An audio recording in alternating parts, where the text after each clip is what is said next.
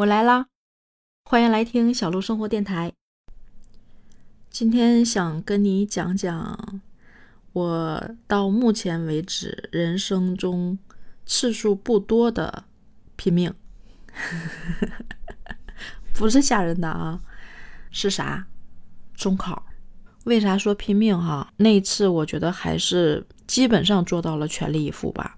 本身从初中升高中算是一个卡点吧。我们当时升学的概率，我记得当时应该是有四个初中啊，还会有一些乡下的学校。但是后来慢慢乡下的学校最后都需要并到那个县城里那个初中里面。我们当时升学概率大概是一个学校有四百人左右，四百人能升上去的大概是五十到六十人。所以它的概率其实百分之十几，比较低的。你可以理解为考到全校的前五十名，你才有可能进高中。好在一点，我当时是在第二初中，我们那个初中升学率相对高一些，就是七八十、八九十也应该是可以的。我当时在哪儿啊？就前一百名你是看不到我的。我初一的时候学习成绩还是挺好的，但我刚开始上初中不太满意，因为。我在小学后来那几年的时候，成绩基本上是第一名、第二名。上了初中之后，第一次我记得是考了第七名。我当时觉得，哎呀，完了，这这名次回家估计得挨说。因为你其实上了初中，就把很多学习不好的已经给落下去了，然后能能上来的话，一般也都不错。所以你其实是在了一个更大的那个竞争的池子里面嘛。当时。初一还行，初二就开始贪玩，玩啥其实也不记得了，反正就是成绩不断的往下滑，从开始的前十名，然后往下滑，滑到十几名，再往下滑，滑到了二十几名。那时候全班一共也就四十人左右吧，那滑到二十几名，其实就已经没有啥希望了。然后我们在初二到初三的时候，我们会有一批学生被劝退，因为老师为了使自己的升学率。高一些呢，就是会把一些学习不好的成绩的学生给劝退，就直接就不让不让念了，就回家了。然后我们那个时候大概一个班四十人左右的话，劝退要劝个十几个，可能也就剩个二十几个人，班级人数明显就变少。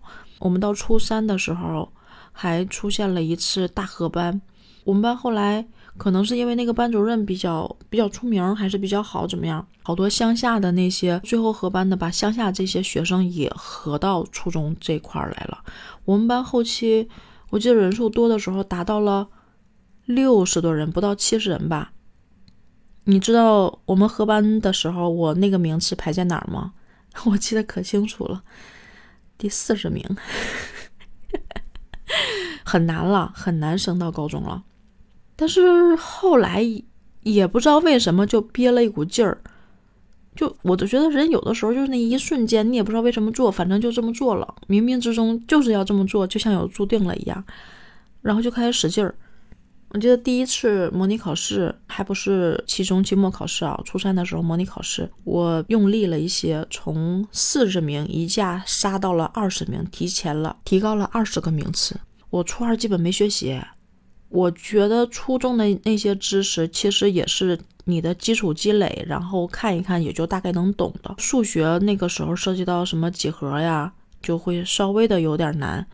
然后数学那个时候，我觉得发发力，好好学了学，其他学科还好，就从四十名冲到了二十名。我还记得那个时候模拟考完之后，老师还会给我们一些奖品，针对那个提升比较明显的，还发了一个相册，影集相册的那个东西，就是可以呃放照片的那种影集。我记得还挺厚的，给我发了一个影集，我还挺美的。但是那个时候，即使二十名，你想那个时候一共一个。一个年级有六个班吧，二十名的话也是大概干到了一百二十名左右的成绩，那个成绩仍然是上不了高中的。再后来就反正我记得那个时候真的挺认学的，没白没黑的背题背政治，那时候背政治背的已经就基本上开个头，我顺着嘴就开始能往下说，因为我会发现那个东西反复套，其实也就大概是那样的一个理论基础。考试答卷的时候，我能把政治题答得满满满满的。然后好像也其实那时候抓住一个规律，它主要是看你几个关键词有没有写上，如果写上的话就会给你分儿。我一般都会撞上，所以我那个时候政治基本上是满分儿，不满分儿也差不多的那种。数学那个时候还报了一个补习班，补习班就是我们班主任，数学成绩也还还不错，脑子很快。那个时候就是老师在讲这道题的时候，我基本上解题思路就出来了，很快就会什么辅助线呀，什么什么什么抛物线啊这些东西，我就都能够就有思路解出来了，就也很快。反正那段时间现在说来还挺轻松的，但那个时候我记得。晚上背题背到睡着，然后早上五点钟的时候就又醒，又在那儿背题。那时候还挺拼的。然后晚上会老师留一些数学题作业，就是谁能把这个题做完做对，谁就先走。我基本上就是那个比较靠前先走的那个人。到最后的时候，中考，中考的时候，我那时候成绩大概在十几名吧。我当时大概预测的话，我是能考到四百、四百四五十分那样吧，就是那个分儿不敢保险，但是有希望。而且每年的分数线的话，大概是在四百、四百四五十分，也就大概是那个样子，所以还是有戏。哎，你不知道，我当时那个英语，初一的时候好好学，初二就不学了，就英语单词都不背。老师，老师一让。那个考单词就是默考的那种，我全都记不住，没有答上来，所以英语老师对我特别鄙视，有的时候甚至是讽刺，就是意思是说，哎，有些人是在边上线是能够扒着能考上的，有些人那几乎就是没戏，我都我都感觉他说没戏的时候，那个余光在瞅着我。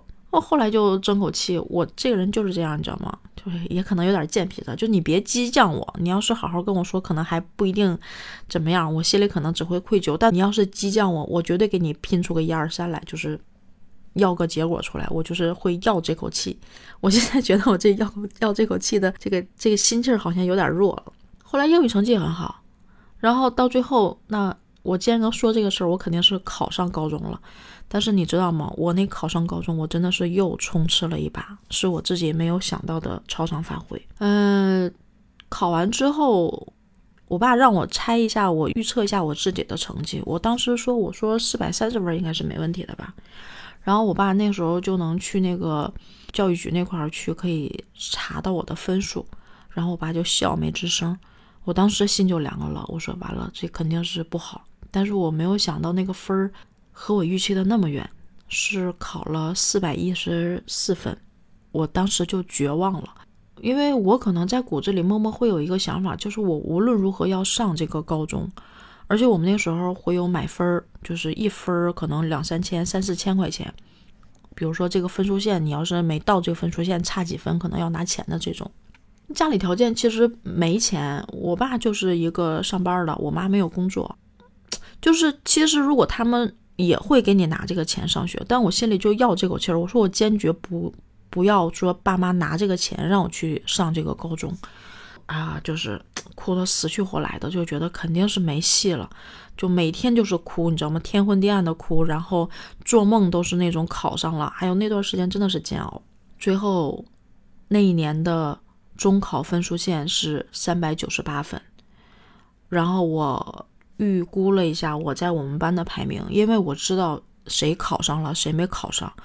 我们班当时跟我关系很好那个小女女孩，她是正常我们班排名，她应该是排第二名，但是那一次她没考上。我除了说我觉得我可能在考前还挺努力的有一说，其二是我的临场发挥能力还是挺强的，我考试这种发挥能力还是挺强的。当时不觉得，但是后来成绩出来对比大家考上的成绩的时候，我才发现有好几个应该考上的都没考上。我那次的名次在我们班，我估计大概是排到了第三、第四的名次吧。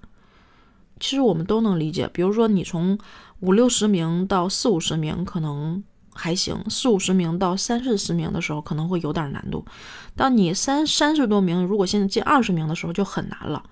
如果你再想往往前进，每一个名次都很难拿，所以我觉得我那一次真的是啊，老天眷顾吧，就是运气还是挺好的。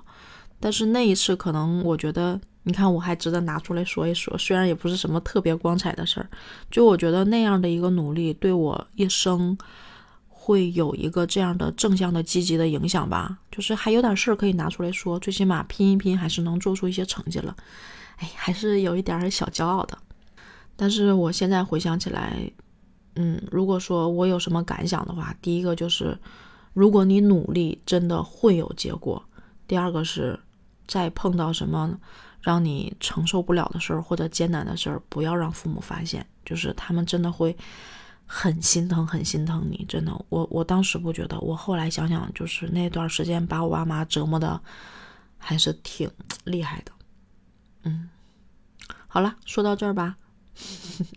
分享一点我的小故事，嗯，拜拜。